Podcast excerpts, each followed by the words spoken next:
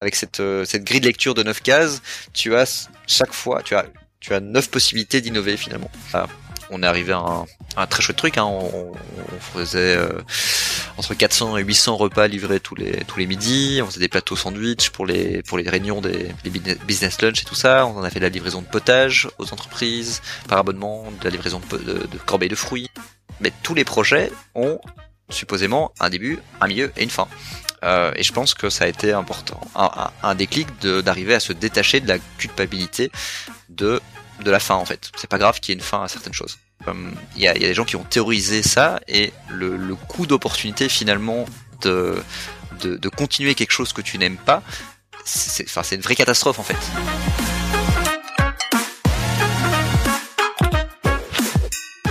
Bienvenue à tous sur euh, Mind My Business, euh, le podcast chill qui raconte des histoires de, de start-up et d'entrepreneurs. Et aujourd'hui, on a de la chance parce qu'on accueille un, un entrepreneur, un, un serial entrepreneur, euh, Philippe Corbizier comment ça va Philippe là Pour ce deuxième enregistrement, je te redemande ça va pour la, la sixième fois. Rebonjour euh, Sacha, ah, salut, tous, salut à tous. Bah, merci pour pour l'invite. Euh, très très content d'être là. C'est un plaisir, quel honneur d'être le premier invité. Euh, donc merci, euh, merci pour l'invite et bravo pour euh, pour l'initiative. Tout de bon dans cette aventure. Très chouette, très chouette. simplement l'envie de, de, partager des discussions comme on a déjà eu, on a déjà pu avoir par le passé ou des discussions avec d'autres personnes, mais simplement de la partager avec une audience. Mais voilà, garder ce cadre vraiment chill ou comme si on prenait un, un café ski comme comme on a déjà pu faire quoi. Vraiment garder cette atmosphère. Let's go.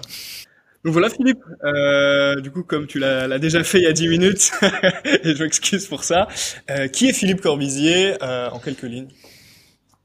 Yes, ben Philippe Corbizier, j'ai 30 ans depuis 9 jours, on est le 9 mai, j'ai eu 30 ans le, le 1er mai.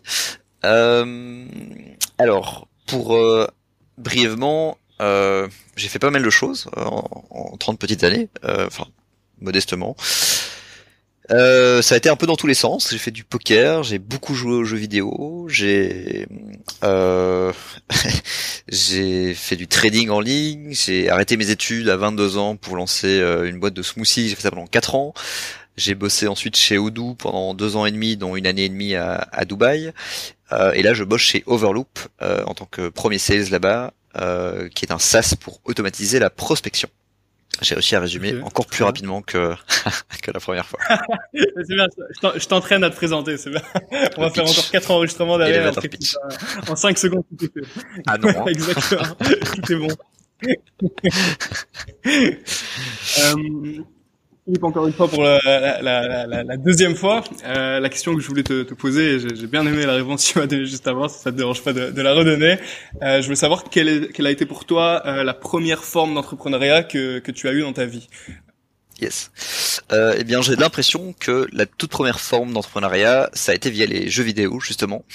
Euh, donc, quand j'avais 13-14 ans, j'étais vraiment un, très très gros euh, gamer. J'ai joué euh, beaucoup beaucoup à Battlefield. J'ai eu créé une team sur Counter Strike.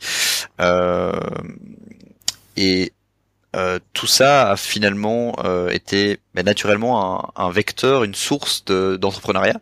Créer une team, organiser des tournois, organiser des entraînements, ça a fait bah, développer des quelques petites compétences euh, euh, de, de, de, gestion, euh, de gestion d'un projet d'équipe, de, de, leadership, de tirer les gens vers bah, libérer du temps chaque semaine pour s'entraîner, les motiver vers gagner des tournois, des choses comme ça.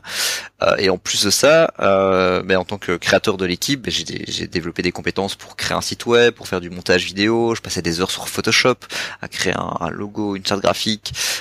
j'ai appris à coder, j'ai appris à gérer le on avait acheté notre propre serveur, donc euh, configurer tout le serveur, faire des lignes de commande avec Linux et des choses comme ça. Enfin, voilà, tout ça, a, mine de rien, était un, une toute première vraie expérience entrepreneuriale finalement. Euh, et comme je te le disais dans le, la, la, prise 1, j'estime vraiment que l'entrepreneuriat c'est un terme qui est très très large. Euh, le voyage que tu fais par exemple en Côte d'Ivoire, pour moi c'est une vraie forme d'entrepreneuriat. Tu as une idée, une envie, une, une vision qui, qui, nécessite de passer à l'action, d'être courageux, de, de, de, casser des barrières mentales et de sortir un peu de sa zone de confort pour, euh, pour accomplir quelque chose et en ressortir grandi. J'ai pas encore cassé la barrière mentale de pas rester sous la clim. J'espère que ça va arriver bientôt là, mais pour l'instant, c'est assez difficile de la casser celle-là. mais euh, je voulais savoir un petit peu de, de, avec ce que tu me racontais avec les jeux vidéo. Euh, pour toi, à ton avis, avec un peu de recul, là, 17 années euh, en plus, euh, pourquoi tu t'es mis dans une situation un peu de, de leadership comme ça? Est-ce que tu aimais bien l'idée de, de, pouvoir faire bouger des troupes envers un, un objectif? Est-ce que tu aimais bien le, le, challenge de devoir faire plus que les autres, de devoir apprendre plus, de devoir faire des tâches en plus? Euh, Qu'est-ce qui te drivait un petit peu à, à, à, à manager cette équipe-là alors que, que rien t'y forçait à 13 ans? C'est trop honnêtement, je sais pas. Euh... J'ai pas de réponse qui me vient. Voilà. non mais j'ai pas, j'ai pas vraiment de. C'est venu assez naturellement. Naturellement, il y a, il y a une vraie, euh, une vraie curiosité, en tout cas, de se pencher sur. Euh... Il y a eu une vraie envie de faire les choses bien, qui, qui a ensuite encouragé une curiosité à développer des compétences, enfin, à mettre ses doigts dans Photoshop, par exemple, pour aller créer un beau logo, euh, créer une belle charte graphique, créer des bannières, des choses comme ça. Il y a, si je le faisais pas, personne ne le faisait. Euh, mais mais ah, voilà, ta question ici, c'est vraiment qu'est-ce qu'il y a, qu'est-ce qu'il y a l'idée, le fait de de vouloir euh, prendre les devants. Je sais pas, il y a peut-être une part d'ego. De moi aussi, j'ai envie de créer mon équipe et d'être le chef. Il y avait un esprit de compétition je, je sais pas exactement quel, quel était le, le drive. J'aurais peut-être euh, aller consulter pour, pour comprendre un peu les, les fondamentaux qu'il y avait là derrière. Je ne sais pas. Je t'avoue que je ne sais pas. Je ne sais pas. Est-ce que tu dirais que, enfin, dans, là, je lis un livre en ce moment qui est euh, L'art subtil de dans foot de Mark Manson. Euh, je suppose que tu en as déjà entendu parler dans, dans la Startup Nation. Non. Euh, et, euh, et, il parle d'une petite corrélation qu'il y a entre entre l'autonomie que donnent les parents pendant l'enfance et euh, un petit peu la, la, prédisposition des gens à entreprendre. Est-ce que tu penses que ta, Philippe a été un petit peu un, un enfant euh, qui a, à qui on a donné beaucoup d'autonomie dès qu'il était petit? Oh oui, ça c'est clair. Elle, euh, oui, si, ça c'est clair. J'étais fils unique. Euh, mes parents étaient tous les deux entre euh, indépendants et donc euh, bah, passaient beaucoup beaucoup de temps à, à, à travailler. ce qui a fait que j'ai passé beaucoup de temps entre guillemets seul euh, avec des parents très aimants et, qui ont toujours voulu que je sois heureux et que je fasse que ce que je voulais. Euh, et donc c'est vrai que très tôt j'ai eu accès à un ordinateur et euh, quand tu as un ordinateur et que tu as 12-13 ans, tu as un monde infini devant toi de possibilités et euh, j'y avais aucun contrôle, aucun euh, sauf à 3 4 heures du matin quand j'étais encore réveillé, mon père ça lui arrivé quelquefois de couper le wifi mais à part ça euh... à part ça non, j'ai des parents qui ont euh, il m'a avoué plusieurs fois que ce qui lui faisait le plus plaisir enfin ce qu'il appréciait le plus dans cette démarche de couper le wifi c'était pas de, me sanctionner c'était de m'entendre hurler parce qu'il y avait un problème de connexion et que j'étais en pleine partie non, mais pour le coup, c'est.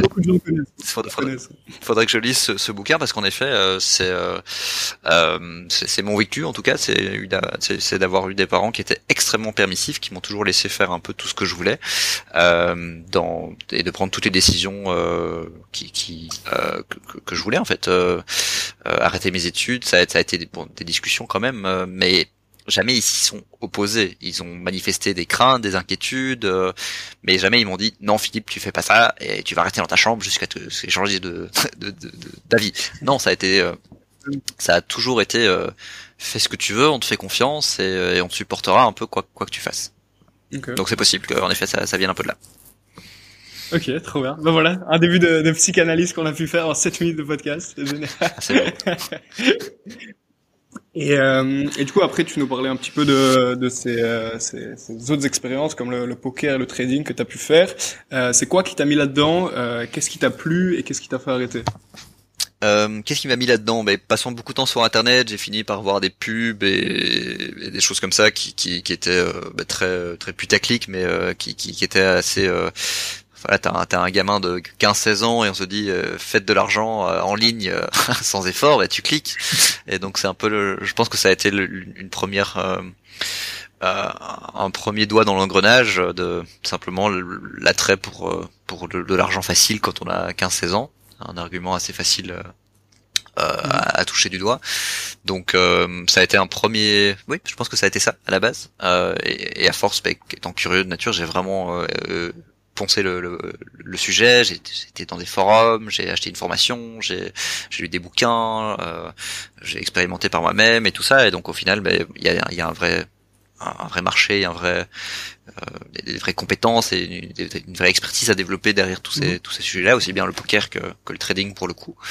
Euh, et est-ce que euh, pour euh, chacune de ces deux expériences, tu as, tu as vraiment pris ça comme euh, quelque chose de sérieux, ou tu as vraiment installé, installé une discipline, un apprentissage à faire, ou c'était un petit peu un, passe-temps que tu faisais sur le côté?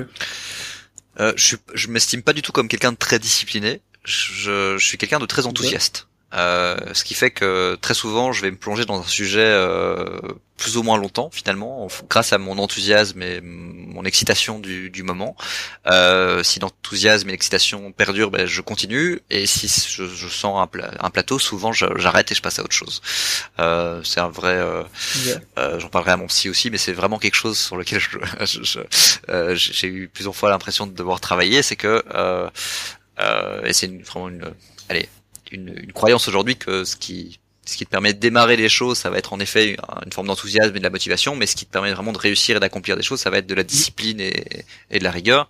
Et maintenant j'ai 30 ans et je, je commence vraiment à, à, à, comprendre mieux comment je fonctionne et, et, comment euh, comment arriver à maintenir une certaine régularité dans les choses que je fais.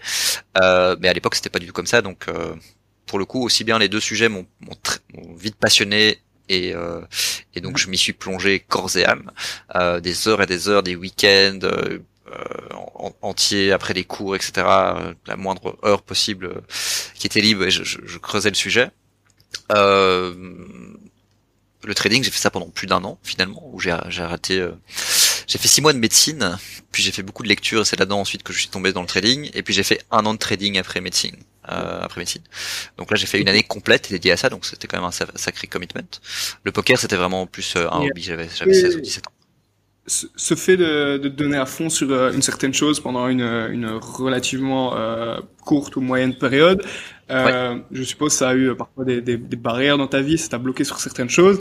Et je pense que euh, autour de nous et, et, moi personnellement aussi, je pense ce fait de, de, se donner à fond dans une certaine chose et après euh, arrêter, euh, quel a été pour toi le fait et le, la, la, chose qui t'ont permis par la suite de commencer à devenir entre guillemets plus discipliné et d'arrêter d'avoir ce high super intense pendant quelques semaines ou mois, mais plutôt rester sur la, la continuité? C'est quoi? C'est dès le début essayer de se calmer pour essayer de rester plus long.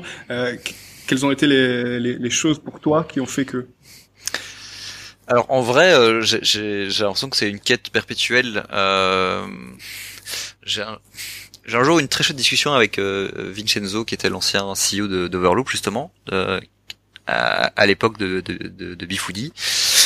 Euh, où lui avait fait beaucoup de choses aussi euh, durant toute son expérience entrepreneuriale, il a lancé une agence, il a développé plusieurs SaaS, il lançait tout le temps des nouvelles idées et, et, finissait au, fond d'un tiroir.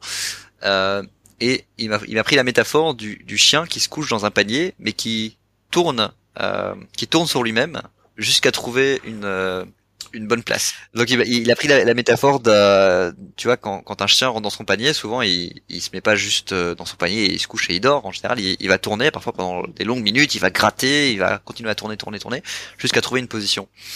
Et euh, c'était une très chouette manière d'illustrer que euh, finalement, euh, le fait de commencer quelque chose et de pas le finir, c'est pas grave.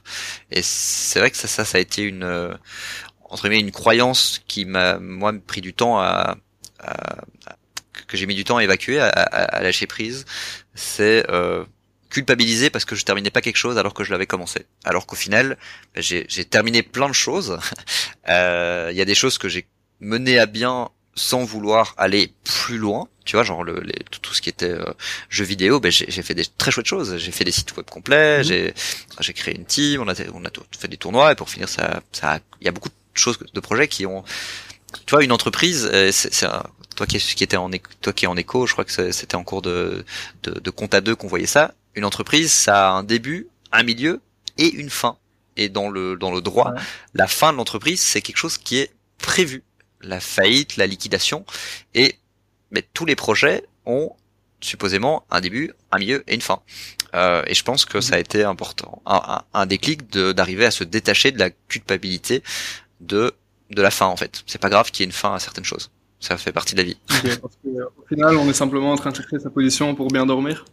C'est ça. Et si la position ne, ne nous va plus à partir d'un moment, ben c'est pas grave. Et euh, au contraire, c'est euh, une, une, bonne chose d'avoir le courage de se dire ah ben ça ne me plaît plus, ça ne me drive plus, ça ne me, ça ne me motive plus, je, ça ne me procure plus de, de, bonheur et de plaisir. Ben je passe à autre chose et c'est pas grave. Et, et ça a été euh, une tu, tu, tu l'imagines durant durant les, la phase de réflexion de est-ce que j'arrête mes études ou pas alors que je suis déjà en deuxième année et que j'ai déjà passé un certain commit ça ça ça a été une une, une vraie descente dans les dans, dans, les abîmes de la réflexion, de la remise en question, etc., de se dire est-ce que je continue et je termine mes études pour avoir un diplôme, pour la sécurité, etc., ou est-ce que j'arrête et je fais ce que je veux?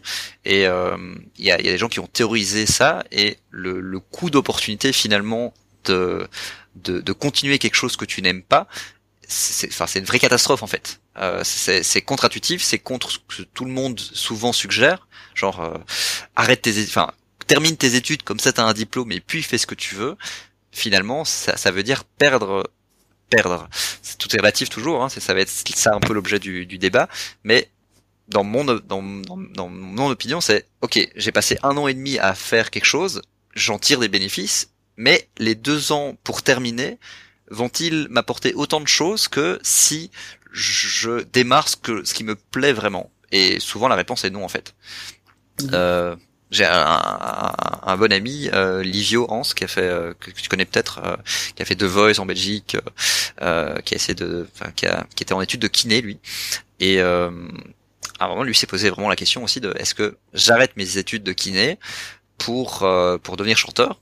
Et lui a pris l'autre, il, a terminé ses études de kiné, euh, tout en continuant ses, ses, choses, ses, ses, projets de, chant et de, de, de, musique. Mais on a eu la réflexion aussi avec lui de se dire bon, bah, que ça vaut vraiment la peine. Est-ce que tu vas te servir un jour de tes études de kiné euh, Et maintenant, il, est il, est, il a créé, je crois, une, une, agence pour faire du montage vidéo.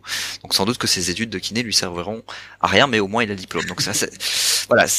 Moi, je suis, suis d'avis que finalement, si euh, si tu te rends compte que terminer quelque chose ne va pas vraiment t'aider sur euh, pour pour la suite, bah c'est un, c'est un peu une perte de temps, c'est un, retour sur investissement à calculer quelque part.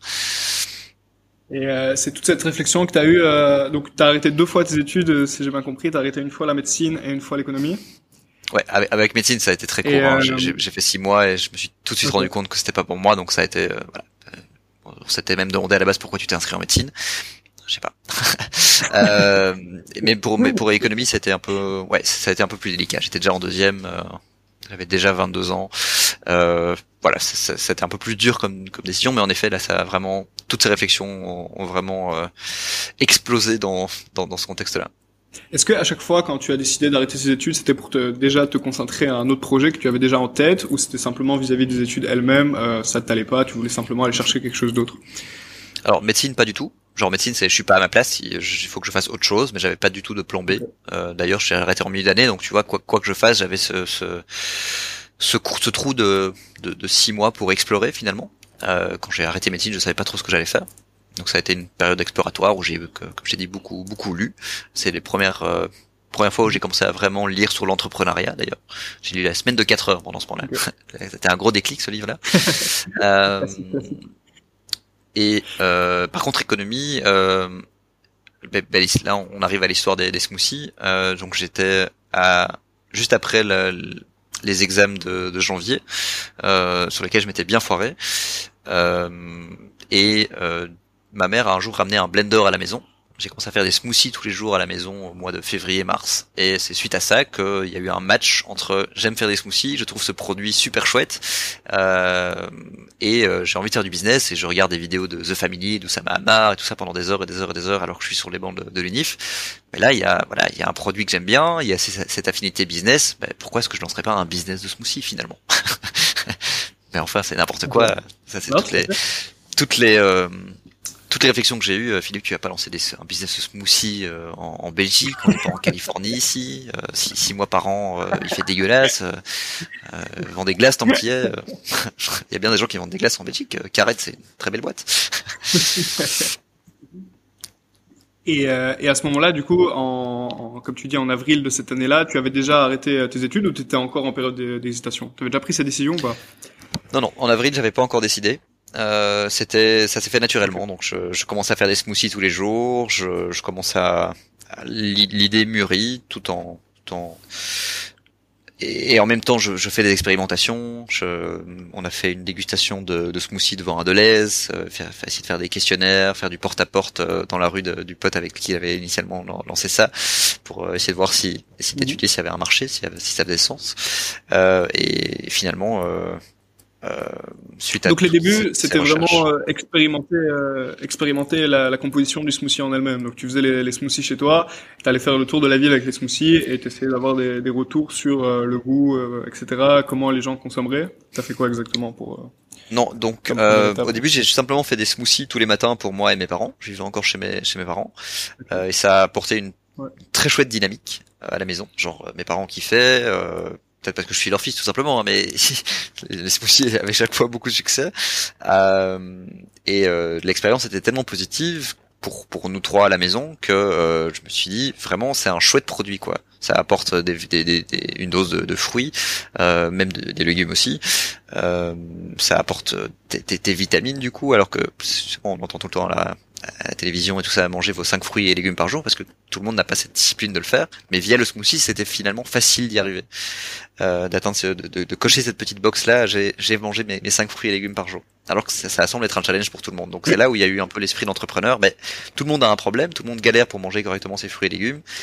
Il y a cette idée qui germe est-ce que j'en ferais pas un business? Et seulement suite à ça, alors que je faisais déjà des smoothies qui a priori étaient bons euh, tous les tous les matins, je me suis dit est-ce que ça peut valoir la peine? Est-ce qu'il y a des gens qui seraient prêts finalement à acheter mes smoothies et se les faire livrer chez eux le matin? C'est comme ça que c'est comme ça que c'est né. Donc les smoothies étaient déjà là. C'est comment est-ce que je fais pour le vendre et je vais parler à des gens pour leur demander est-ce qu'ils seraient prêts à payer pour se les faire livrer chez eux. Ok. Euh, est-ce que à ce moment-là, euh, du coup, je suppose que tu vendais à Louvain-la-Neuve? Alors moi j'habitais à Otigny. Euh, alors donc comment comment ça s'est fait? Petite ville en Belgique? Ouais, toute petite ville en, en Belgique, petit village paumé. Euh, très très vite, je me suis suite à un, j'ai croisé un coach grâce à Ustart, euh, un coach qui était, un intervenant dans, dans, dans le Startup Race que Ustart, je sais pas si Ustart organisait encore ça, euh, mais c'était la première édition du Startup Race et euh, l'un des intervenants euh, était coach en, en Lean Startup et euh, j'avais été lui parler de mon projet et il m'a dit oula tu vas faire du B2C euh, pour un produit qui coûte pas très cher. Tu vas te casser les dents. Fais plutôt du B2B j'avais jamais vraiment compris c'était quoi le, le, B2B à l'époque. Euh, c'est comique hein, quand après quand ça devient tellement naturel de parler de B2C B2B mais à l'époque je c'était pas tout à fait c'est pas aussi limpide qu'aujourd'hui. Euh, tu me dis il faut que tu vendes aux entreprises quoi. Pas pas des particuliers chez eux. Ça va te coûter trop cher en livraison. Tu seras jamais rentable et je l'ai écouté. Je pas, je suis pas posé de questions, je l'ai écouté. Donc du coup, j'ai pivoté. J'ai pivoté, je fais ok, bah, on va essayer de vendre aux entreprises. Et euh, suite à ça, euh, je me suis demandé bon, bah, finalement, comment je fais pour vendre à les entreprises? Bah, Il me faut une liste d'entreprises. Et j'ai trouvé en allant passer mon contrôle technique à l'Axis Park j'ai vu ce parc d'entreprises, de tous ces grands buildings à 5 minutes de Louvain-la-Neuve, j'étais mais waouh, il y a un vivier d'entreprises qui sont toutes concentrées au même endroit. Je me rappelle de ce que Serge me disait, mais la livraison c'est ce qui va te coûter cher. Si j'arrive à avoir toutes ces entreprises là, tout est est, est groupé dans, dans 2 km carrés, euh, si j'arrive à livrer là, euh, ça va pas me coûter cher en livraison finalement. Donc j'ai réussi à, et elle est publiquement disponible sur le site de l'Axis Park et de, du, du, parc scientifique de Louvain-la-Neuve. J'ai trouvé la liste de toutes les sociétés de, de Louvain-la-Neuve et, de l'Axis Park. Euh, il y avait leur numéro de téléphone et je les ai appelés une par une. C'est comme ça que ça a démarré. Ok, ok. Et euh, qu'est-ce que tu, tu proposais en, en, les appelant? C'était euh, la dégustation gratuite directement à ce moment-là ou c'était euh, c'était quoi? Tu essayais encore de, de, savoir s'il y avait de l'intérêt ou Alors, le produit? Avant la dégustation, c'était vraiment en mode étude de marché. C'était euh, bonjour, je suis un jeune entrepreneur qui se lance. Est-ce que est-ce que vous êtes bien à Louvain-la-Neuve? Et euh, je tombais tout le temps sur des, des secrétaires. Euh, et c'était chaque fois la secrétaire qui d'abord me répondait en mode ah oui c'est intéressant. Euh, moi j'aime bien les smoothies, mais pourquoi pas? Euh, Et à la base j'ai juste fait un Google Form que je lui ai ensuite que je demandais aux personnes que j'avais au téléphone de forwarder aux collègues et j'ai réussi à obtenir euh, à peu près 200 réponses. Et euh, les, les, retours étaient vraiment hyper positifs sur ce sondage-là. Genre tout le monde était prêt à donc j'ai testé le prix, j'ai testé le modèle, j'ai testé la, la, récurrence. Et donc euh, donc j'ai commencé ces dégustations etc début début mai. Et là on arrive mi-juillet mi fin, fin juillet et j'ai mon Google Form avec 200 presque 200 réponses euh, de personnes qui J'aurais une question vis-à-vis de, de, quand tu appelais toutes ces entreprises parce que je, je sais qu'il y a pas mal de moi je suis un peu comme toi où je, je fonce dans le tas et, j'appelle direct et, on voit ce que ça donne. Si je perds une jambe en ce moment c'est pas grave. Mais euh, il y a ah, beaucoup de gens qui ont quand même mal, hein. euh, mal d'appeler ces personnes avoir des, des, des, des retours négatifs etc comment tu le vivais à ce moment-là vu que c'était vraiment ta, ta première expérience directement? Alors je vais te, te, te, faire revivre mon premier call. J'ai pris mon téléphone, j'ai composé le numéro. Ça a sonné une fois, j'ai raccroché tout de suite tellement j'étais stressé. Je jouais ma vie. c'est mon, premier call de, c'est mon premier cold call. Euh, ensuite de ça, euh, parce que j'avais lu des articles de blog à la con, euh, j'avais lu qu'il fallait absolument, quand tu fais du B2B, essayer de joindre le CEO. Je sais pas pourquoi j'avais ça en tête. Donc la première personne que j'appelle, euh, c'est une, c'était pas la secrétaire ou le secrétaire que j'ai eu au téléphone, c'était pour le coup une DRH qui n'était pas censée répondre au téléphone, mais la personne qui était à l'accueil était partie manger je tombe sur cette personnage, je dis voilà, j'aimerais bien parler à, à, au CEO de votre boîte, euh, je sais plus comment il s'appelait, un monsieur, je sais plus comment il s'appelait. Il m'a dit ah mais c'est pourquoi? Euh, ah mais voilà, je suis un jeune entrepreneur et je lui dis mais et c'était une DRH donc une, personne super Catherine, elle s'appelait Catherine Button. Salut si, si tu regardes ce podcast. euh, je me rappelle encore de son nom. C'est la toute première personne que j'ai eu en call call de avec les smoothies. Et elle a été super bienveillante avec moi. Elle m'a dit, écoute, je suis pas, sûr que ce soit une très bonne idée d'essayer de joindre les, CEO. Il faut, ce serait plus intéressant d'essayer d'avoir euh, bah, les personnes qui sont justement euh, en charge de, gérer les bureaux, les office managers, les happiness managers ou des DRH. Et mhm. elle m'a du coup euh, bah, répondu à répondu à ma, liste de 7-8 questions, forward le mail et voilà ça c'était mon tout premier call qui a été tellement bienveillant et positif que ça m'a permis ensuite d'avancer très positivement et de manière très confiante. Est-ce que tu des, des petits tips ou des, petites idées pour euh, passer un petit peu cette euh, barrière mentale au début où il faut appeler des gens et on n'est pas forcément super à l'aise de le faire? Alors, ben, le, premier tips, ou le premier conseil, ou le premier, la première, le premier point qui est essentiel, c'est il faut absolument le faire en fait. Si vous le faites pas, ben, arrêtez tout de suite parce que il faut se confronter à ses clients, il faut se confronter au marché, il faut aller chercher du feedback euh, à tort, à travers, par la porte, par la fenêtre, auprès des potentiels acheteurs. Tant que vous n'avez pas cette information-là, cet apprentissage de qui sont vos clients, de qu'est-ce qu'ils veulent, de pourquoi ils voudraient bien, pourquoi ils voudraient pas, bah, le, projet est juste euh, est juste euh, nul quoi. Enfin, il, il, vaut rien. Donc, le, le, premier type c'est par la porte, par la fenêtre, il faut que vous arriviez à, rentrer en contact avec des potentiels prospects, des potentiels clients, des potentiels utilisateurs. Euh, il n'y a pas de raccourci, il faut y arriver. Alors il y a, y a, des manières un peu détournées de le faire, comme créer une landing page, faire de la de la publicité avec une landing page, et ça permet aussi de faire des quelque part une, recherche de marché. Euh, mais les feedbacks qu'on a en allant parler, en faisant des interviews clients, on appelle ça, euh, sont sont juste euh, ça, ça vaut juste de l'or, ce, ce, ce, feedback, ce feedback-là qu'on est capable de, de récolter. donc, euh, c'est indispensable. Tu, tu, as dit par la, par la porte ou par, ou par la fenêtre. Et j'ai une petite histoire d'un camarade qui est à l'incubateur ici à Louvain-la-Neuve. Euh, c'est Lionel de, de Belgian Butter. Donc lui, il son projet, c'était faire euh, du beurre de luxe. Et du coup, son client type, ça allait être vraiment les grands chefs belges. Mais tu, tu te doutes bien de, de pouvoir faire goûter son beurre à des grands chefs belges, c'est quand même pas facile. Et donc, ce qu'il faisait vraiment, c'est la définition de, de, faire les choses au culot. Il passait par la porte de service derrière, il rentrait par les fenêtres, les portes, les, les égouts, je sais pas quoi. Et il arrivait directement dans la cuisine du chef, super vite. Il lui fait, enfin, tout le monde lui dit, mais qu'est-ce que tu fais là, sors et tout. Il attrape le chef, il lui dit, tiens, j'ai fait un beurre de qualité belge, il y en a zéro, goûte mon beurre. Et, euh, et, vraiment, je raconte cette histoire parce que pour moi, c'est l'histoire de, de, la personne qui a vraiment pas, pas eu peur d'aller chercher ses feedbacks, d'aller voir directement la personne. Et donc, même si on peut avoir l'impression que la personne est vraiment euh, injoignable, introuvable, euh, il y a toujours moyen de le faire. Et franchement, au culot, et, et, ça peut être facile à dire, mais au pire, voilà, il y a, y a rien à perdre, quoi. Non. ça, fait Après, c'est une chouette, super chouette anecdote. Et il y en a beaucoup dans. Euh, je me rappelle, c'était quelqu'un. Je crois que c'était le, fondateur de Pinterest à l'époque. Il allait dans les Apple Store et il mettait le site de Pinterest sur tous les sur tous les Mac et sur tous les iPhones qui étaient dans l'Apple Store et puis il se barrait en espérant que les gens tombent dessus. Euh, donc, enfin, voilà, il y, a, plein de petites anecdotes de, de, de ce type-là euh, qui sont.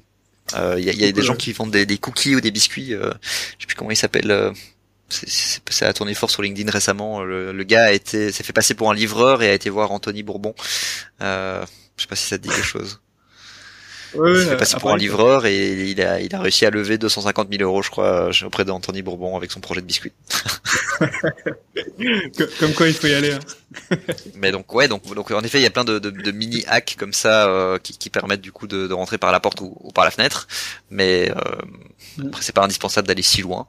Euh, le téléphone, de, même les mails, hein, même euh, justement avec euh, avec Overloop sans vouloir faire de, de pub, faire faire du, du call d'email euh, pour pour valider ce, ce, ce, son, son, projet, c'est c'est un très très bon canal aussi. Faire des landing pages, il y a, y a plein, plein plein plein de manières. Mais le call, le, le calling, je trouve que c'est une compétence qui est, qui est, qui est extraordinaire à développer pour euh, toujours avoir directement les, les, retours directement de ses clients avant même de, de, développer un projet pendant des mois dans sa chambre qui peut-être ne va perdre à, personne. Euh, du coup, je t'ai interrompu après ces petits calls. On arrivait en, en, en juillet, tu commençais à vendre tes, tes petits smoothies. Euh, comment ça se passait à ce moment-là? Quelques mois après Alors en juillet, j'ai encore rien vendu. En juillet, j'avais pas encore de numéro de TVA, j'avais, j'avais, j'avais encore rien du tout. Je testais simplement mon marché. Donc je me suis enfermé dans un cote pendant pendant un, mois et demi. On peut faire une pause directement euh, là-dessus parce que je pense que c'est quand même quelque chose d'important de d'abord euh, tester les choses, euh, aller voir ses clients avant même de commencer des, des, des procédures administratives. Et c'est quand même quelque chose, je pense, par euh, les études qu'on fait où on parle directement d'administratif, de compta et trucs comme ça, on peut faire les choses dans, dans l'autre sens et d'abord vouloir avoir directement la société, etc. avant même de savoir si on a un marché. Alors j'avais quand même déjà arrêté mes études, hein, donc j'ai quand même foutu le, le, feu au bateau, au navire avant. euh, à, ce moment-là, j'avais déjà le entre guillemets j'étais pas pas dos au mur mais c'était déjà dans cette dynamique quand même très très engageante de se dire bon ben je je, vais faire fonctionner ce projet. Mais en effet euh, j'ai essayé de faire les choses dans le bon ordre malgré tout et j'avais pas de numéro de TVA euh, avant euh, avant d'avoir validé mon complètement mon ce que ce que, j'allais faire. Et, et alors en juillet c'était quoi? C'était encore des dégustations gratuites que tu faisais dans les entreprises?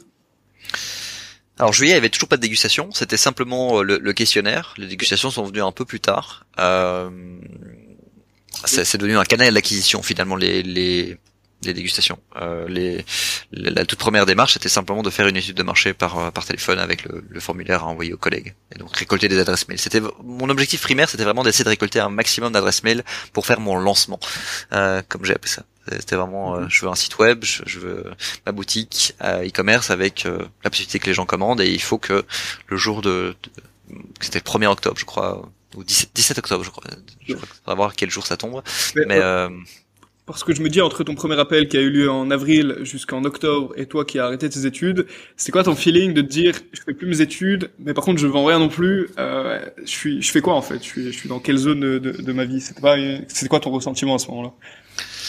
Euh, bah, Je suis occupé à créer quelque chose et tout prend du temps. Euh, donc euh, le mois de mai, c'était euh, la toute première dégustation et, euh, et euh, enfin dégustation. C'est une dégustation devant un Deleuze pour tester l'aspect B2C.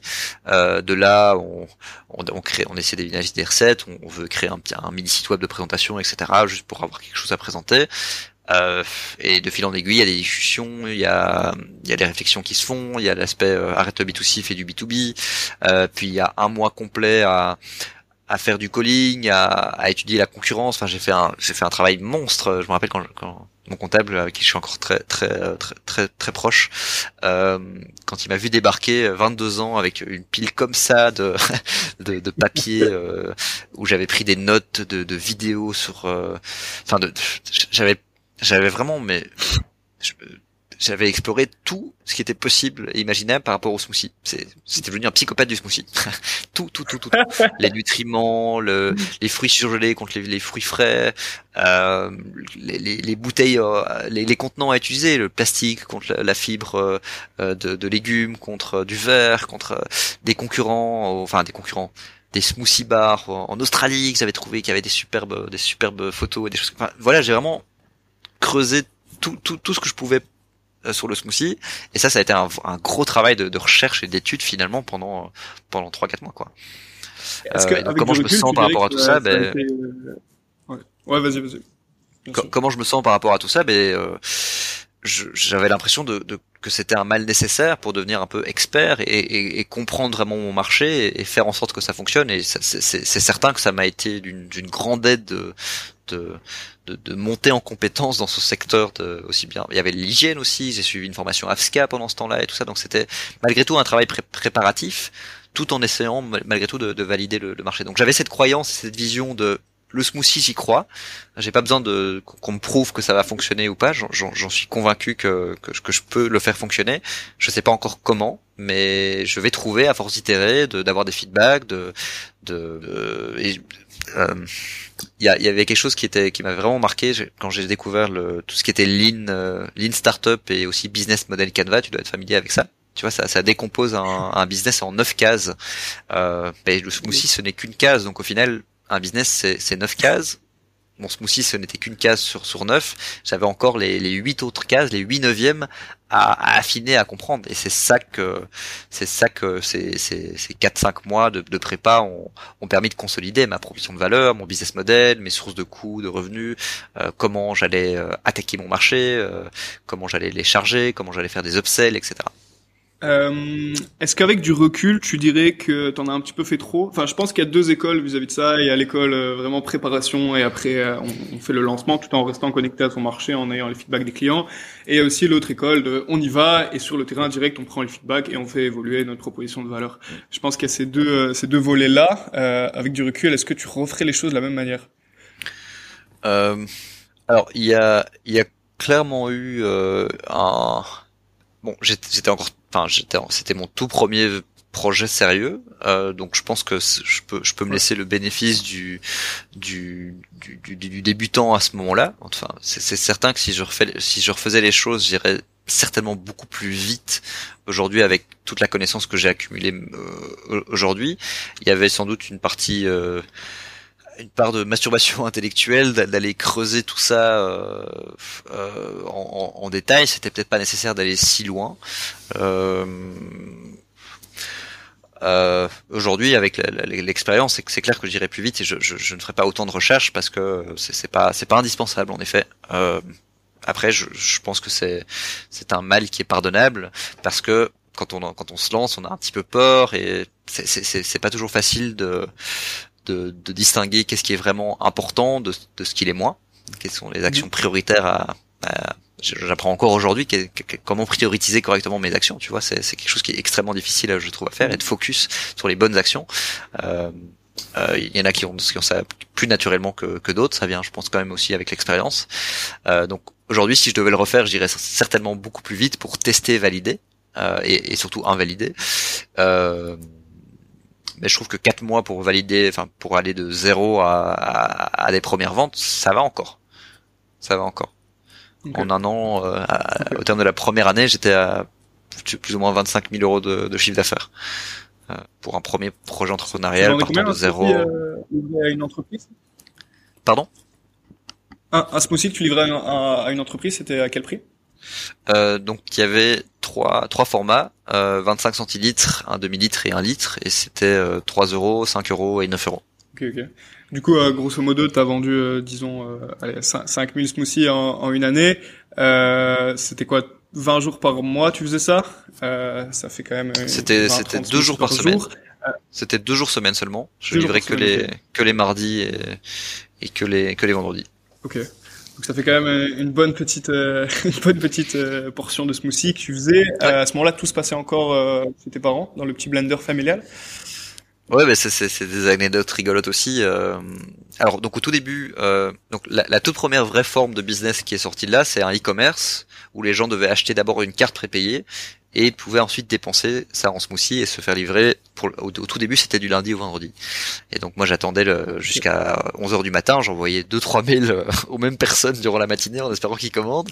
Euh, j'étais désespéré à ce moment-là j'envoyais le même mail tous les jours trois fois à, ma, ma, base de 200 300 contacts et j'attendais et j'avais une deux trois commandes. Et donc je faisais euh, 750 millilitres de smoothie, j'allais jusqu'à Louvain-la-Neuve les livrer et je revenais. C'était la bombe. Euh, euh, comment je vais faire pour en sortir? Euh, Et tout ça, c'était dans la véranda de mes parents. Anecdote rigolote aussi par rapport à, l'AFSCA, donc qui est l'organisme de, de, de, contrôle de, de, la chaîne alimentaire en, en Belgique pour l'hygiène, euh, enfin pour s'assurer que les, les, restaurateurs et le milieu d'Oreca fait, fait ça correctement. Euh, donc je faisais ça dans la véranda de mes parents, qui était à la base un magasin de fleurs. La première fois que le contrôleur euh, AFSCA est venu, il a dit vous êtes au courant que vous n'êtes pas censé avoir ne fût-ce qu'un un peu de terre dans votre, même un pot de, un pot de fleurs dans votre, dans votre atelier de production, c'est interdit. Et là, vous faites votre production dans un magasin de fleurs. Il va falloir corriger quelques trucs là. Euh, donc oui, anecdote rigolote. C'est juste quelqu'un que tu connaissais de l'AFSCA qui est venu? Non, non, j'étais déjà, euh, j'avais déjà mon numéro TVA, j'étais inscrit à l'AFSCA, j'avais mon numéro d'unité d'établissement, etc. Et c'était mon premier vrai contrôle. Le gars est arrivé à 8 heures, je crois que j'étais encore dans mon lit, ma mère était en peignoir, elle l'a accueilli. Bonjour monsieur, vous voulez un café? T'as pas proposé un smoothie? J'ai pas osé, non. Euh, mais donc oui, anecdote rigolote, euh, certains start ont commencé dans le garage de leurs parents. Euh, moi, j'ai commencé dans la véranda. Dans la véranda. et, euh, et là, du coup, c'est quoi l'objectif? C'est d'en faire le plus possible, je suppose. Euh, T'arrives à, à, à, aller un an après. Comment a évolué la situation? Tu, tu lis plusieurs entreprises toujours dans le, le, le même zoning. comment ça se passe? Alors, donc il y a ce, ce, business initial qui est une simple, un simple e-commerce euh, qui, ne, qui ne fonctionne pas. Je beau le tourner dans tous les sens, je trouve pas ça chouette comme modèle, ça, ça me plaît pas. Euh, il faut attendre, il faut envoyer des emails et espérer que les gens commandent miraculeusement, ce qui, ce qui, ce qui, m'allait pas du tout. Euh, et euh, par chance, j'ai poussé. C'est stressant tous les matins. Ouais, quand même les pas. de commande. Bah ouais, bah ouais, bien sûr. J'attends, j'attends désespérément que des gens commandent. Les gens commandent au dernière minute, donc je vais vite produire mon mes deux ou trois smoothies, elle est livrée. Et je me rends compte quand même après un mois, euh, j'ai livré en tout 20 smoothies sur euh, sur un mois et demi, un truc comme ça. Euh, j'étais là, ça va pas quoi. Genre le premier jour c'était 5 commandes, le deuxième 12, le troisième, enfin voilà ça, ça 5, 12 et puis le lundi suivant 2 ou 3. J'étais là, mince. J'espérais déjà voir la hockey stick, tu vois, 5, 12, 20, 100, 1000. Non, pas du tout. 5, 12 et puis 2 ou 3, puis 0. Donc ça, ça fait mal, euh, en effet, stressant de se dire bon, bah il y a quelque chose qui va pas. Euh, euh, en fait, c'est que le départ, quoi. J'ai encore rien fait, il y a, tout à faire là. donc un, petit moment de désespoir quand même. On est, on arrive en mois déjà de, de, de novembre là, et je me dis bon, bah tout seul, je vais pas y arriver et euh, j'ai voulu pousser la porte de, l'incubateur que tu connais bien, mais comme je n'étais plus étudiant, ayant arrêté mes études, on m'a pas accepté.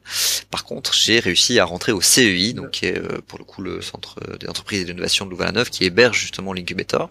Euh, je rencontre euh, Jean-Marc Simons, euh, qui, qui est gérant du CEI, et qui me dit enfin j'ai réussi à le convaincre de, de, de m'accepter dans le programme de coaching là-bas du CEI alors que normalement c'est des entreprises plutôt à caractère innovant etc qui euh, qui, qui, sont acceptés. Et ça a été une, une vraie euh, une vraie aubaine pour moi parce que j'ai du, du coup eu accès au coworking, à du coaching et euh, suite à ça, bah, il y a eu un gros pivot dans dans, dans Bifruity, dans le business de smoothie, qui est de passer d'un e-commerce à un système d'abonnement. Euh, J'avais trouvé une startup à San Francisco qui faisait de la livraison de smoothies par abonnement pour le coup. Euh, cette idée-là m'a fait sens tout de suite et c'est comme ça que j'ai développé mon premier SaaS, mon smoothie as a service business. Euh, et, euh, et, du coup, j'ai vendu des smoothies par la suite par abonnement et ça, ça faisait beaucoup plus sens. C'était beaucoup plus sain comme business model. Oui. Et, quel était le système? C'était toujours sur euh, un site web où les gens pouvaient s'abonner et payer euh, une fois par mois pour un certain nombre de, de smoothies ou comment ça, ça se passait Ouais, c'est ça.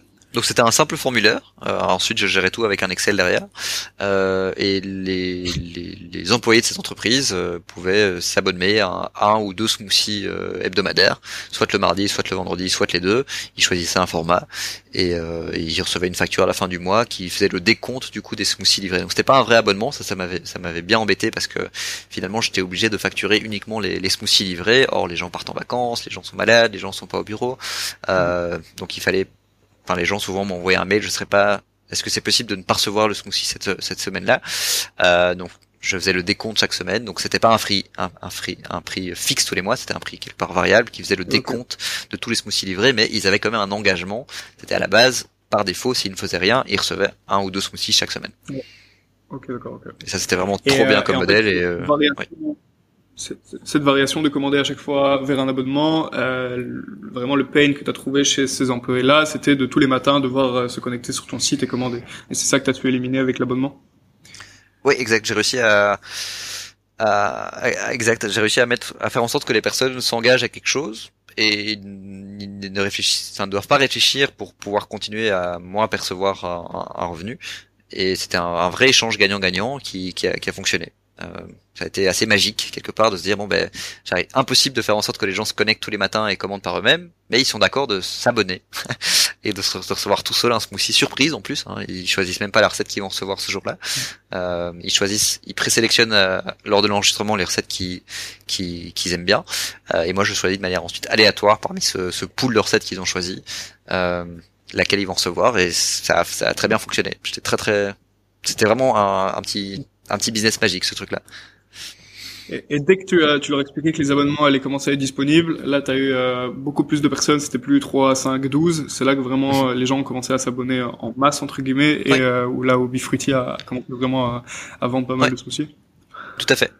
C'est vraiment ça qui ça a été vraiment un gros gros déclencheur et, et, et un vrai facilitateur parce que bah, dès que j'avais un nouveau client, c'était un client qui allait être là pour de la durée. C'était pas juste quelqu'un qu'il fallait reconquérir chaque fois avec commande sur mon site, commande ton smoothie.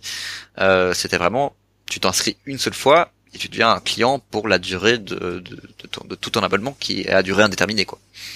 Le modèle du SaaS finalement, mais euh, transposé à la, nourriture. Ouais, le, le, SaaS avec le smoothie au début. Et euh, c'était des factures à la fin des mois, tu disais les gens n'étaient pas débités automatiquement, c'est ça que tu as dit? Non, tout était à la mano. Ok.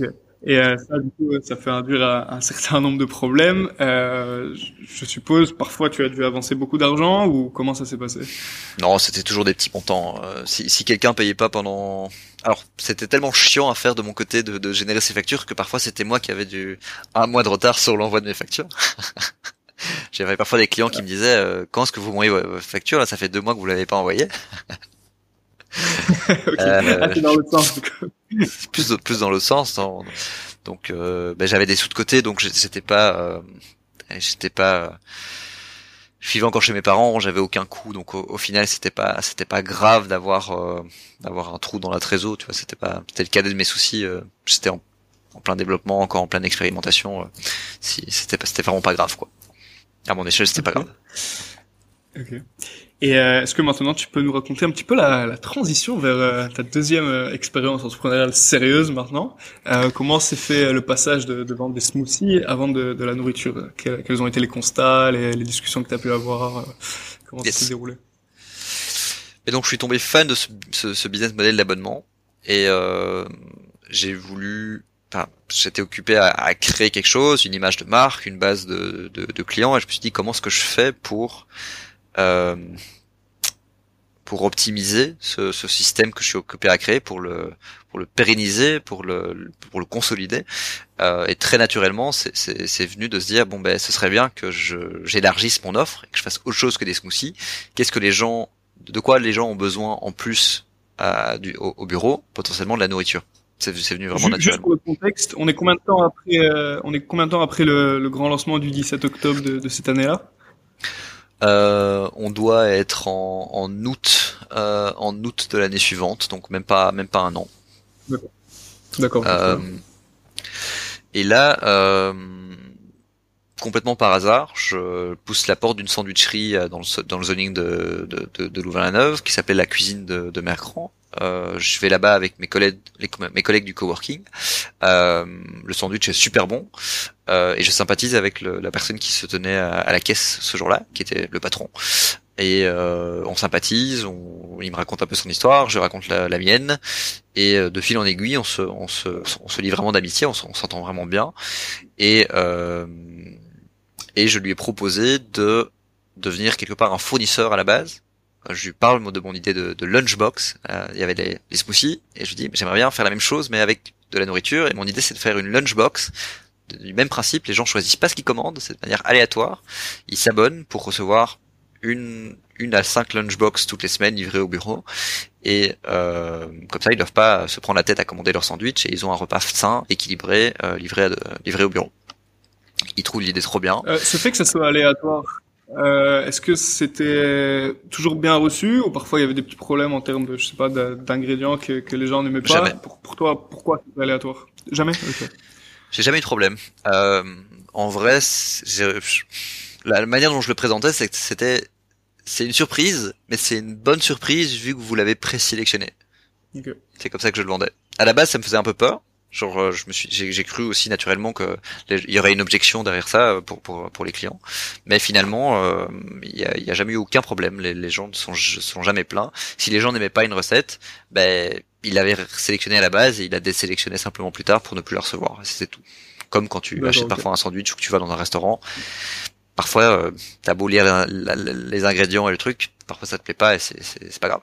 Comme quoi, parfois, il faut pas se prendre la tête à laisser les gens euh, personnaliser leur repas, euh, proposer une grosse gamme de produits, simplement un produit aléatoire avec euh, n'importe quels ingrédients devant. En- ça en- fait le travail.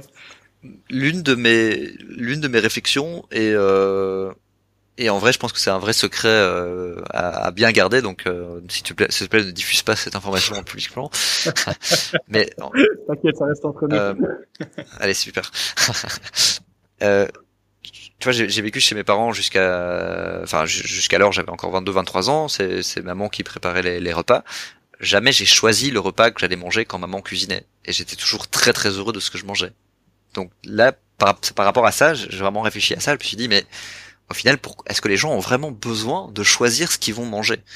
Euh, Et deuxième euh, deuxième réflexion aussi, quand tu vas dans une sandwicherie, plus il y a de, plus plus il y a de choix. Moi personnellement, qui suis euh, un un indécideur, euh, très indécis par, rapport à ce genre de. Si j'ai trop de choix, je suis perdu quoi. Oh, il y a du bœuf, il y a du poulet, il y a du saumon, il y a du chèvre, il y a du VG, il y a du truc. Je sais pas en fait. Qu'est- qu'est- Qu'est-ce qui va mener ma décision finalement? Il y a une, une part complètement tellement subjective et, et, et non rationnelle. C'est ah, j'ai qu'est-ce qui qu'est-ce qui te fait avoir envie de ça plutôt que ça finalement? Tu sais pas. C'est- difficile à expliquer. Donc si je choisis pour toi, ben final, au final c'est extrêmement simple. Il y a aussi cette euh, Tu peux simplifier la vie, exact. Euh, je, je le voyais pas comme ça à la base, mais tu vois, euh, genre, euh, il y, a- il y a des histoires comme ça qui tournent avec euh, Mark Zuckerberg ou Steve Jobs qui euh, qui mettent tous les jours le- les mêmes habits pour devoir prendre une décision en moins chaque jour et leur libérer de la charge mentale. Ben, quelque part, le choix du repas, si il est bon, sain, euh, équilibré, qui, t'a- qui te complet, euh, rassasiant, est-ce que tu as vraiment besoin de choisir? Je pense pas. Moi, ma croyance, c'est Mhm. qu'aujourd'hui, non. Si je me remets dans la, la période où maman cuisinait, tout- c'est plus c'est plus le cas aujourd'hui. Je vis, euh, suis avec ma compagne et on cuisine tous les deux, donc je dois malheureusement préparer mes propres repas aujourd'hui. Euh, je regrette cette époque où j'avais les petits plats préparés tous les matins, enfin tous les tous, tous les midis ou tous les soirs. Euh, mais en vrai, c'est c'est un vrai service qui est, qui est génial, quoi. C'est comme si t'étais au, au rest, enfin à l'hôtel euh, avec un buffet. C'est même pas un buffet à volonté vu que là tu dois choisir. On te livre un, un super plat qui a priori répond à tous tes critères. C'est no brainer. Ouais, non, je vois. Et en plus, euh, maman connaît ton plat préféré, c'est encore mieux, quoi. C'est l'AI, euh, la meilleure AI au monde. Mais imagine, tu couples un business comme ça maintenant, en effet, avec de l'AI, euh, voilà, tu... sky is the limit. Ouais, exactement. Et euh, du coup, voilà, pour revenir à cette transition vers euh, Bifoodie. Et pour revenir à la transition Bifoodie, euh, donc je porte, je passe la porte de la sandwicherie, on sympathise. À la base, je, je voulais pas m'associer, je voulais qu'il soit un fournisseur, et euh, de fil en aiguille, on, a fini par s'associer. Ça a commencé par lui qui simplement m'a proposé euh, de venir euh, sous-louer une partie de son atelier parce que j'étais toujours dans la véranda de mes parents. et donc il m'a proposé de venir sous-louer une partie de son atelier, chose que j'ai acceptée euh, avec grand plaisir et, euh, et ça, ça, m'arrangeait bien. Surtout qu'il avait une, machine. Euh, euh, j'ai toujours lui, il s'appelle, il s'appelait, il s'appelle Michel. Euh, Michel avait une machine, un presse, un presse agrumes, tu vois, les machines euh, comme chez Exki où tu, tu mets des oranges par dessus et ça, ça te pisse du jus, d'o- du jus d'orange euh, au, litre, alors que moi je, je pressais justement toutes mes toutes mes oranges à la main et ça, ça devenait un truc qui était extrêmement pénible à faire tous les jours. Euh, et donc il y avait cette machine là qui valait 5000 euros. Euh, donc j'étais là, bah, trop bien. hein. En plus d'avoir un atelier pour pour pas trop cher euh, aux normes AFSCA, j'ai cette machine à ma disposition, donc ça m'arrange bien. Et à force de rester dans cet atelier euh, avec tous ces employés qui tournaient autour de, moi, qui préparaient la nourriture, etc., ben, on a fini par discuter, on, on a fini par s'associer et donc créer Bifoodie, euh, où on a finalement ben, rebrandé sa sandwicherie, euh, réorienté la sandwicherie vers quelque chose de plus sain, euh, de plus écologique. Euh, et euh, voilà comment l'histoire de Bifoodie a, a commencé. Ok. Et donc le système, ça, as su garder en synergie les smoothies avec aussi bien euh, les sandwichs livrés tous les lundis et jeudis aux employés?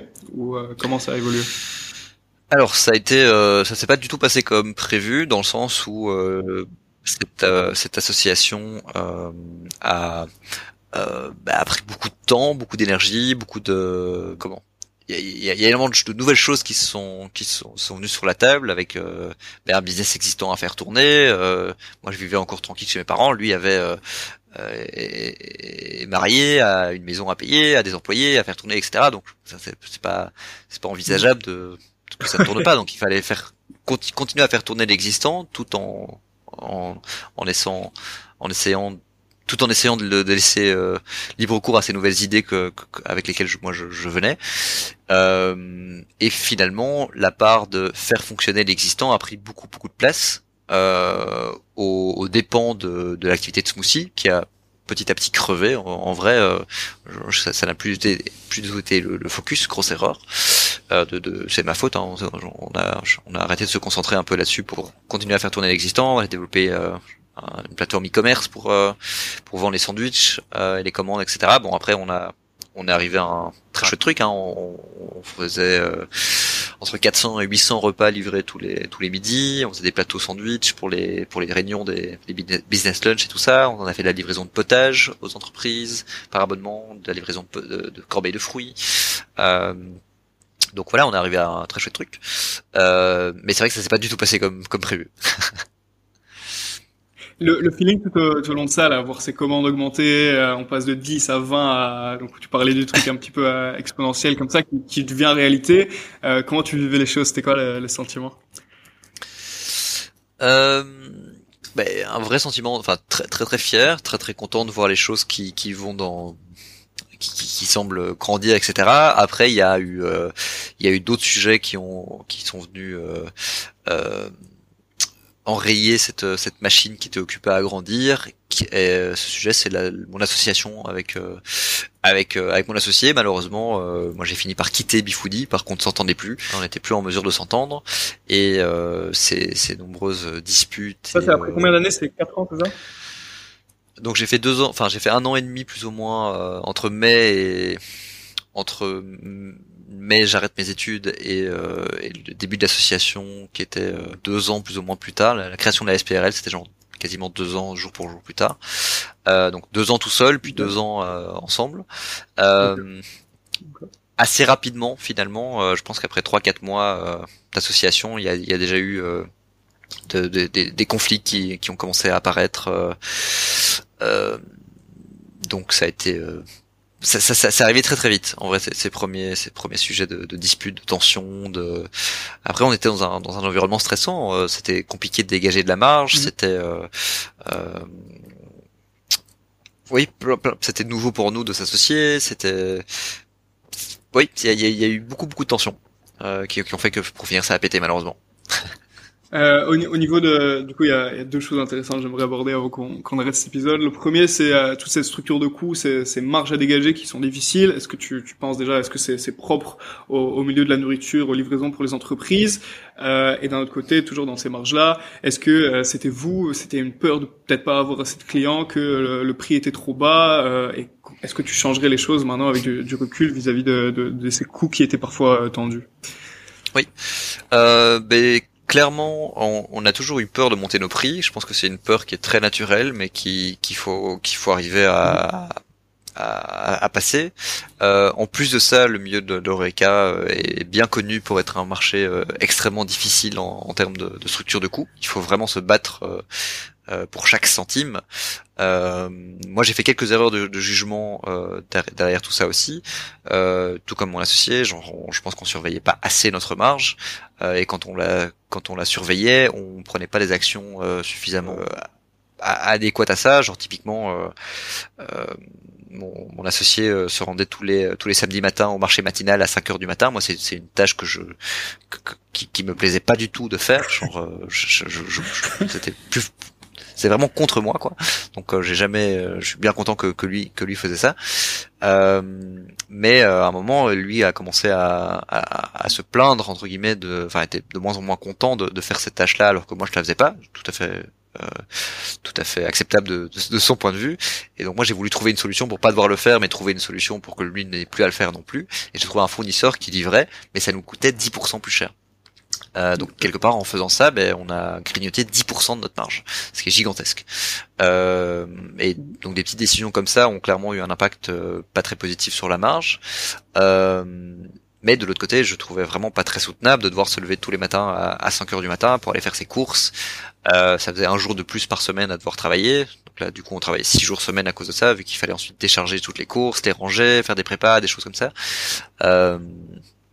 mais pour le coup, c'était un mal nécessaire et lui avait vraiment raison de, de faire cet, cet effort-là permettait d'être plus rentable. Mais de l'autre côté, en montant nos prix, on aurait pu euh, aussi simplement euh, euh, pallier à ça. Mais c'est essentiel. Au, niveau de ces prix, euh, c'est une crainte qui a, qui a quand même beaucoup euh, vis-à-vis des jeunes entrepreneurs. Euh, fixer son prix au début et le mettre bas pour essayer d'avoir cette peur de pas avoir ses premiers clients. Tu, tu dirais, c'est quoi tes tips vis-à-vis de ça? Euh, Je sais qu'avant même que tu répondes, j'avais euh, un coach à l'incubateur à Locke qui disait que mettre son prix à 6 euros et une fois que ça marche, le mettre à 8 euros, ça marchera jamais, les gens vont pas aimer. Et par contre, mettre son prix à 8 euros avec un discount qui fait en sorte que c'est 6 euros et après enlever le discount, dans la tête des gens, ça, ça passe super bien parce que c'est comme si on avait donné l'opportunité d'avoir un prix moins cher au début pour se lancer. Mais, mais toi, tu dirais quoi vis-à-vis de ça, euh, vis-à-vis de, de, de Bifoodie Pourquoi les prix étaient bas un petit peu et, est-ce que tu aurais pu faire varier ça ou ça n'aurait pas marché du tout, tu penses? Oui. Euh, ben, Bifoodie, ça a été, euh, ça a été la, prolongation de, de quelque chose d'existant, qui était, euh, pas, qui était avec une sandwicherie avec des prix assez bas. Donc, euh, on a voulu essayer de maintenir l'existant. Donc, on a malgré nous, on a augmenté nos prix avec le rebranding, etc. Euh, ça a été plus ou moins bien accueilli par certains clients. On n'a pas vu de gros impacts. Donc finalement, nous, on a réussi à augmenter. On a simplement rebrandé euh, la, la sandwicherie et euh, grâce à ça, on a augmenté nos prix. Et ça a eu un impact positif finalement. Mais on l'a pas augmenté suffisamment. Et on a quand même augmenté la valeur du, du produit euh, avec des ingrédients de, meilleure qualité et, et tout un service qui était là derrière, qui aurait normalement dû laisser prétendre à ce qu'on puisse augmenter encore plus nos prix. On l'a pas fait. Mais mon si, je devais donner un tips euh, vendez au prix qui, euh, qui, qui fait sens d'un point de vue business en fait. C'est trop important euh, de dégager de la marge euh, que que pour faire des sacrifices sur euh, je baisse mon prix. Surtout au début je pense que le, le facteur essayer d'augmenter la valeur perçue, ça, ça va être une, une astuce, mais essayer de garder, c'est beaucoup plus confortable finalement de vendre des surtout au début quand tu as un faible volume, c'est beaucoup plus confortable d'avoir une grosse marge qu'une petite. C'est un peu, c'est très rationnel, très euh, pragmatique qu'il faut euh, essayer de se faciliter la vie un maximum en, en essayant d'avoir un produit avec une, une, une, forte marge. Tout ce que tu peux faire pour euh, ne pas couper tes prix, il faut essayer de le faire. C'est dur au début, j'en ai bien conscience, mais il faut pas lâcher parce que c'est vraiment vraiment, c'est tellement critique de dégager de dégager de, de la marge que qu'il faut vraiment pas lâcher ce point-là. Ça, ce serait mon, mon type ultime, on va dire, euh, l'approche ultime à, à, aborder. Euh, et sinon, si tu veux, oui, déjà euh, un, tips de manière générale sur euh, sur l'entrepreneuriat, c'est ça, pour clôturer le l'épisode. Il y a, vraiment, il y a les neuf cases du, BMC, tu vois. Chaque chaque euh, chaque chaque boîte est importante. Le, la proportion de valeur, la structure de coût, la structure de profit, les canaux de distribution, qui est ton client, euh, étudier chaque être au top sur les 9 points. Enfin, être au top. Non. Avoir conscience dès le départ qu'il y a 9 cases à 9 cases à cocher, euh, se, se, rendre compte que ça va prendre du temps de d'améliorer les, les 9, qu'on peut pas tout faire d'un coup, euh, mais ça doit être une remise en question permanente que de se que de remettre sur la table le fait qu'il faut essayer d'améliorer ses, euh, c'est neuf pans du business en permanence. Il y a toujours, toujours, toujours moyen d'améliorer l'une des boîtes. Oui, non, clairement. De toute façon, l'avantage de, de, ce BMC, c'est vraiment d'avoir une vue globale euh, de son projet. Donc, s'il y a, il y a neuf cases, elles sont pas là pour rien. Il y en a aucune à, à délaisser. Zéro à délaisser, en effet. Ouais, ouais ou si on a une qui est délaissée, euh, c'est une bonne manière de, de, de, lancer un business quelque part, c'est d'analyser euh, le BMC d'un concurrent et de se rendre compte sur l'un des points sur lequel il est euh, il est mauvais, tu vois. Genre typiquement des business qui sont un peu plus anciens et qui sont pas très digitalisés, eh bien grâce à une structure de coûts améliorée avec de, de l'informatisation, de la digitalisation ou avec une structure marketing qui permet de targeter super fort des clients que l'autre n'a pas, ben, voilà tout ça va ce sont des éléments différenciateurs finalement. Donc avec cette, euh, cette grille de lecture de 9 cases, tu as chaque fois, tu as tu as neuf possibilités d'innover finalement. Mais clairement, clairement, euh, dessinons euh, nos BMC, euh, dessinons les BMC de business qu'on peut trouver dans la rue, dessinons le, le, BMC de nos, nos concurrents. allons creuser tout ça et, choisissons notre case sur laquelle on, on veut créer notre propre business à partir des, des faiblesses d'autres. Lançons-nous maintenant, lançons-nous demain. on a un paquet d'inspiration à, à, partir de, de, ton petit récit, Philippe. J'aurais pu encore parler des heures avec toi, mais, mais je te remercie vraiment. Et si si vous avez la moindre question N'hésitez pas à, vous connecter avec moi sur euh, sur LinkedIn, je me ferai un plaisir de de vous aider. Super mec, super sympa de ta part. Euh, du coup sur LinkedIn, Philippe Corbizier de, de Cobreville. Euh, voilà, l'épisode euh, touche à sa fin, Philippe. Euh, j'espère que tu as passé un, un agréable moment malgré les, les, petits problèmes techniques quand même qu'on a eu au travers de cet épisode. Mais voilà, on, on apprendra de ça pour pour revenir plus fort. vraiment super reconnaissant de ton temps pour être venu avec moi sur ce podcast et j'ai vraiment passé un, un, excellent moment. Donc voilà, je te souhaite euh, une excellente journée et, euh, et, voilà, on se dit à bientôt Philippe. Hein. À toi aussi Sacha, à très bientôt et profite bien là-bas. Voilà, euh, ce deuxième épisode de Mind My Business touche à sa fin. Euh, ce podcast qui parle euh, d'entrepreneurs et d'histoire de start-up. Je suis, je suis vraiment content d'avoir pu en apprendre plus sur sur la vie entrepreneuriale de Philippe et ses multiples projets, ainsi que d'avoir pu en apprendre un peu plus sur l'ingénierie du son et les, les erreurs à ne pas faire pour les prochains podcasts. J'enregistre actuellement de, de, la Côte d'Ivoire et on a fait ce, ce, podcast à distance en ligne grâce à une plateforme qui s'appelle riverside.fm. L'avantage ce, ce type de plateforme par rapport à, Zoom ou Google Meet, c'est que le, son est enregistré euh, sur les deux ordinateurs. Donc même s'il y a des, problèmes de connexion, et il y en a eu beaucoup, la connexion était vraiment euh, horrible au fur et à mesure de ce podcast, ça a permis quand même de, pouvoir euh, sauvegarder le son à deux endroits différents, différents pour pouvoir quand même sortir quelque chose de ce podcast, mais, mais clairement c'était pas l'idéal. Euh, donc voilà, je vais, je vais apprendre de ça pour, euh, pour faire évoluer les, prochains épisodes. Et euh, ce que je vais essayer de faire également, c'est des épisodes avec des entrepreneurs ici euh, en Côte d'Ivoire, des entrepreneurs ivoiriens, pour vraiment contraster un petit peu l'entrepreneuriat. Une question que, je me pose toujours, c'est est-ce que euh, les, choses se font différemment de lancer un projet en Belgique, en France, en Espagne, en Côte d'Ivoire et autres? Évidemment, le marché est différent, les acheteurs vont être différents, mais est-ce que la démarche est différente? Donc voilà, Restez à l'écoute, euh, je sortir ça très prochainement. Et euh, sur ce, je vous souhaite une excellente matinée, une excellente journée, une excellente soirée, une excellente nuit, peut-être un, petit podcast nocturne. Mais euh, voilà, à la prochaine et merci de votre écoute.